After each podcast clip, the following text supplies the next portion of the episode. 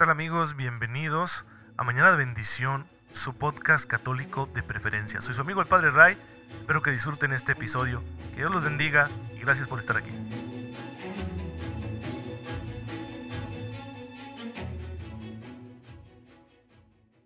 Muy buenos días, bienvenidos a Mañana de Bendición, su podcast católico favorito. Soy su amigo el Padre Ray, espero que se encuentren muy pero muy bien, gozando de cada cosa buena que el Señor pone en nuestras manos porque nos ama y confía en nosotros. Y bueno, eh, todo esto se puede resumir en la gracia, la gracia que es la presencia activa y amorosa de Dios en nuestras vidas y que nos permite, cuando la aprovechamos con fe, resolverlo todo a la manera de Cristo, como, como Él quiere que se resuelva, de una forma santa, recta, pensando en los demás, con generosidad, con espíritu de sacrificio, con paciencia, con solidaridad, con comprensión hacia el prójimo, etcétera Así como Cristo actuaba en todas las cosas, así también nosotros podemos actuar si aprovechamos la gracia de Dios. Y bueno, pues esa gracia es la que hace al hombre santo, los hombres y mujeres que veneramos como santos, que están en el cielo y que la iglesia nos va presentando su memoria cada día, pues fue lo que hicieron, aprovecharon la gracia de Dios y en la misma gracia con la que nosotros contamos, que llega hasta nosotros a través de la predicación de la palabra, a través de los sacramentos, a través de la vida comunitaria de la iglesia, a través de las obras de misericordia, a través de la oración personal que cada uno de nosotros tendría que estar haciendo, a través de tantas formas que Dios tiene y que siguen siendo las mismas, las mismas de todos los siglos que tiene la iglesia y que ahí está siempre viva la gracia para que la aprovechemos. Si esa gracia hizo santos a los santos, ¿por qué no habría de santificarnos a nosotros. Y bueno, una de esas personas santas a las que la iglesia está recordando el día de hoy, pues es San Juan María Vianney, el santo cura de, Ars, patrono de todos los sacerdotes, que nace por allá en 1800, eh, perdón, en 1786, en un lugar llamado Dardilly, cerca de Lyon, en Francia, y que va a dar su vida al Señor, en ese pequeño poblado de Ars. Bueno, a él le costó mucho llegar a ser sacerdote, porque tenía muchas deficiencias, especialmente educativas. Era un tiempo en el que eh, no era fácil ser católicos en Francia porque, producto de la Revolución Francesa y de muchos movimientos sociales, políticos que se habían dado en aquella época, ahora ya eh, en, la, en la época napoleónica o prenapoleónica, pues eh, se había llegado a, una especie de creación de una iglesia nacional, una iglesia que aceptara el control del gobierno, del gobierno francés, y los que no la aceptaban eran perseguidos.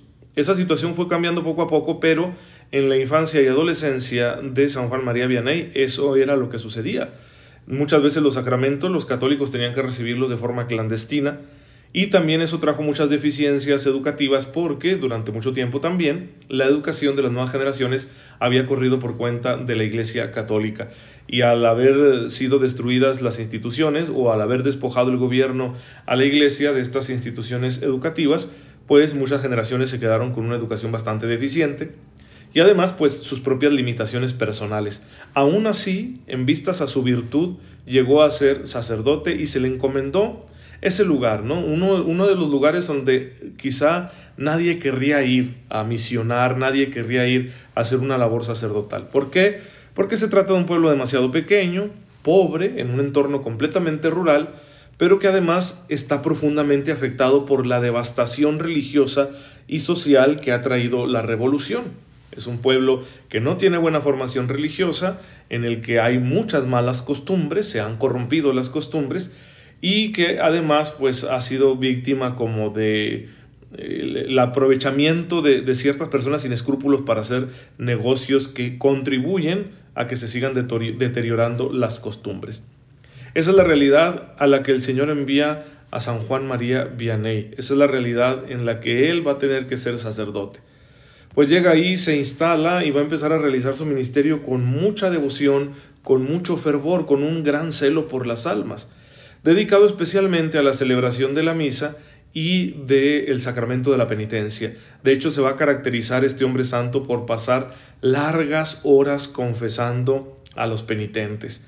Su fama de santidad, el ver un hombre tan mortificado y sacrificado por su pueblo y su buena capacidad para la confesión, van a atraer a Ars a multitudes que van a acudir como peregrinos buscando pues una palabra de consejo de aliento o, o, que les reforzara en su proceso de conversión la figura de este gran santo. Pero no fue lo único que hizo. Además de una vida personal muy caracterizada por la oración y las penitencias, penitencias muy severas que se imponía él mismo, también realizó una obra social. Eh, el ministerio del santo cura de Ars impactó profundamente la vida social de este pueblo, lo purificó. Muchos negocios que propiciaban la corrupción de las costumbres cerraron debido a que él había convencido al pueblo de un cambio. Esa conversión comunitaria que se fue dando, pues obligó a que estos negocios cerraran, pero además fundó una institución, el Hogar de la Providencia, para que ahí se pudiera rescatar, ayudar y promover a jovencitas que por su situación familiar o económica se encontraban en una situación de peligro, de caer precisamente en el peligro de esas malas costumbres. Así que realizó también una labor social. Se convirtió incluso en consejero de sacerdotes y obispos que buscaban su palabra para discernir algún asunto de dificultad o para que les iluminara en su propia vida espiritual. Aún así, hermanos, a los santos no se les ahorra nada de lucha. Él luchaba mucho consigo mismo. Por una parte, como recogen sus biógrafos, por esos ataques que tenía del enemigo, pero también porque se veía tentado a renunciar a su misión, ya que se consideraba un gran pecador. Y él quería, tenía ese, ese deseo muy fuerte en su corazón de huir, de irse a un lugar apartado y dedicarse solo a hacer penitencia por sus pecados. Sin embargo, la misma comunidad no lo dejó. Una vez que quiso escaparse lo buscaron y lo devolvieron a su lugar donde llegaría a morir y ahí se conservan todavía sus restos incorruptos. San Juan María Vianney fue un gran ejemplo de una persona que se identificó totalmente con la misión que el Señor le dio, que no se buscó a sí mismo y que se dedicó a hacer el bien a sus hermanos, especialmente en la vida espiritual, con los sacramentos y la predicación. Gracias a Dios se recogen muchas homilías, muchos sermones de San Juan María Vianney, pero también buscando la conversión de las costumbres con acciones sociales muy concretas. Fue un hombre valiente que revitalizó la vida espiritual de la Francia de aquel entonces. El santo cura de Ars eh, muere un 4 de agosto de 1859, ahí en su parroquia. Va a ser beatificado un 8 de enero de 1905 por el Papa Pío X y canonizado un 31 de mayo de 1925 por el Papa Pío XI. Y pues lo tenemos como el gran patrono de todos los sacerdotes. El Señor nos conceda a los sacerdotes ser como Él, nos acogemos a su intercesión y creo que lo que más podemos rescatar para la vida sacerdotal es cuánto bien le hace al pueblo de Dios que el sacerdote esté identificado con su ministerio, que no use su ministerio para proyectar otra cosa, para convertirse en otra cosa. Un sacerdote puede realizar múltiples actividades y muy variadas, pero que todo sea para la salvación de las almas, porque esa es la misión que el Señor nos ha confiado. A veces la salvación de las almas exige que construyas un templo, a veces exige que organices la comunidad, a veces exige que hagas una actividad económica, a veces exige que tengas un método de evangelización, a veces exige que entres a los medios de comunicación, como lo está haciendo su servidor, pero que el objetivo sea siempre ese, para que no sea el ministerio sacerdotal un medio, sino un fin en sí mismo pues eh, es lo que yo rescato como sacerdote que soy de la figura del santo patrono de los sacerdotes. Que Dios nos ayude por intercesión de San Juan María Vianney a entregarnos completamente a su divina voluntad. Y bueno, pues era un enamorado de Cristo, tenía Cristo en su corazón, en su mente, era el centro de su vida. El Señor Jesús era todo para San Juan María Vianney que lo sea también para nosotros. Por eso aquí en Mañana de Bendición estamos dándonos la oportunidad de hacer esta experiencia de conocimiento de Cristo en lo que yo he llamado pues un mini curso de Cristología, muy sencillo, que no quiero hacer de ello nada pretencioso ni académico, pero sí con un poco de seriedad para darle fundamentos eh, buenos, mm, profundos, razonables, a nuestro conocimiento de Cristo de manera que lo podamos vivir mejor y también podamos comunicarlo mejor. En el episodio de ayer hablábamos de la relación de Jesús con el pueblo de Israel, el pueblo elegido. Decíamos de este fenómeno, de este acontecimiento que es la revelación divina, cómo Dios se va revelando en la historia del ser humano a través principalmente de la historia del pueblo de Israel. Y es importante para la cristología esto porque Jesús pues es un israelita, es un judío, es heredero de la tradición religiosa y cultural de su pueblo. Así que para conocer bien a Jesús tenemos que conocer su trasfondo histórico y esta, perdón, esta historia de Israel es parte de ese trasfondo. El pueblo de Israel se fue formando mediante un proceso complejo. Ellos mismos van a recoger en los textos bíblicos su propia prehistoria. Remontan su existencia principalmente a la figura de Abraham.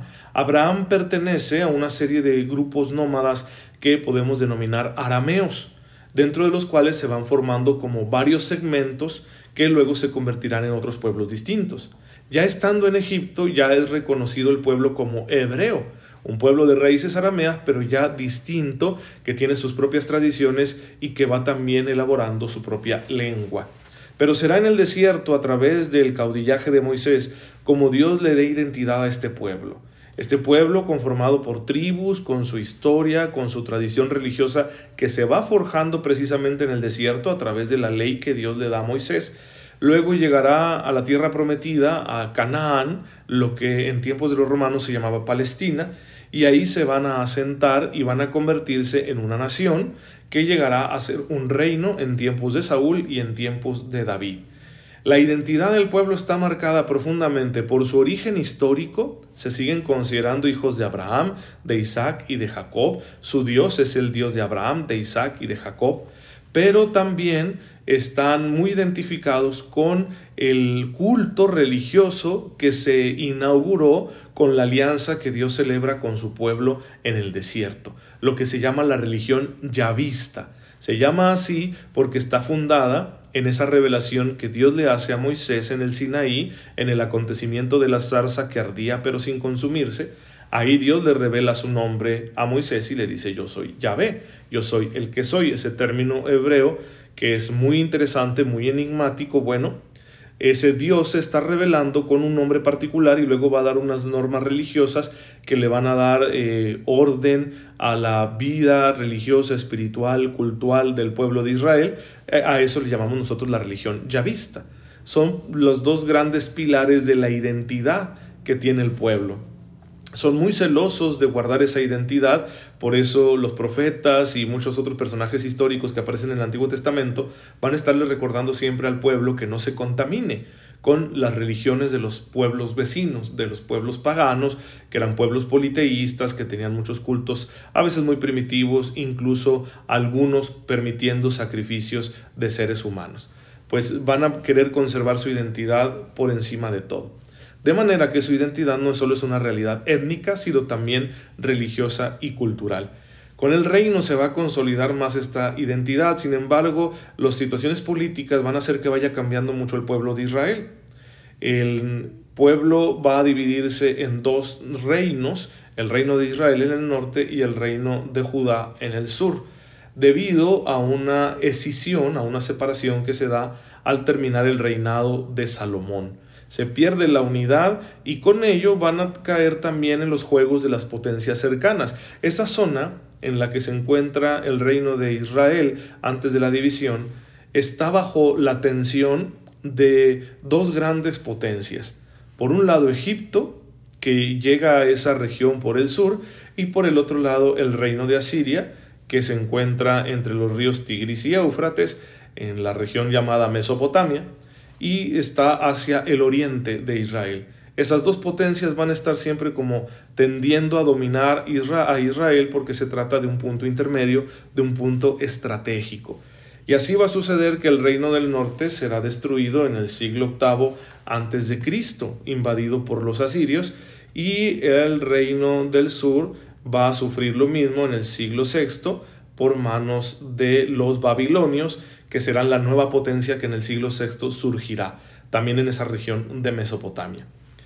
El reino del norte se perdió, se difuminó, sus habitantes pues ya, ya no conservaron eh, una descendencia, se mezclaron ahí con muchos otros pueblos, algunos dicen que de por ahí vienen los samaritanos, etc.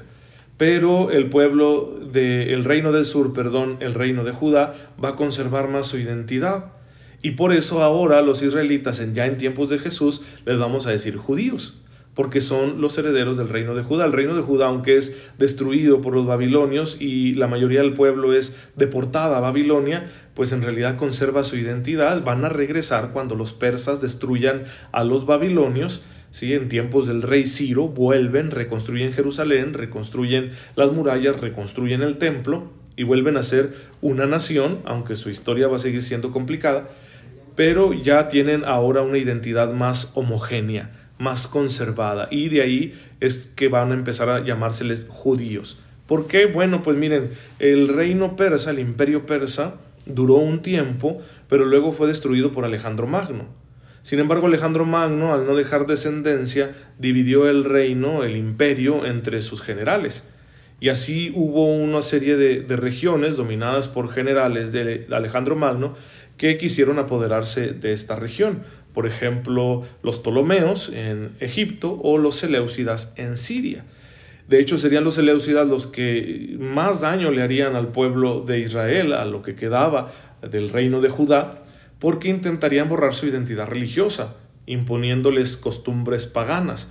Y ahí se, se daría la rebelión de los macabeos, que no, no pretendían rendirse ante esas imposiciones y que de hecho, haciendo una alianza con Roma, pues lograron eh, expulsar a los Seleucidas y mantener su identidad, crear o recrear, mejor dicho, sus propias instituciones civiles y religiosas. Sin embargo, pues quedaron de nuevo bajo la sombra de otra potencia, ahora los romanos, y los romanos pues ya les van a conocer como judíos. Así que ya se van a denominar más judíos que israelitas. Y ese es el trasfondo cultural en medio del cual va a llegar Jesucristo nuestro Señor. Vamos a precisar más todavía.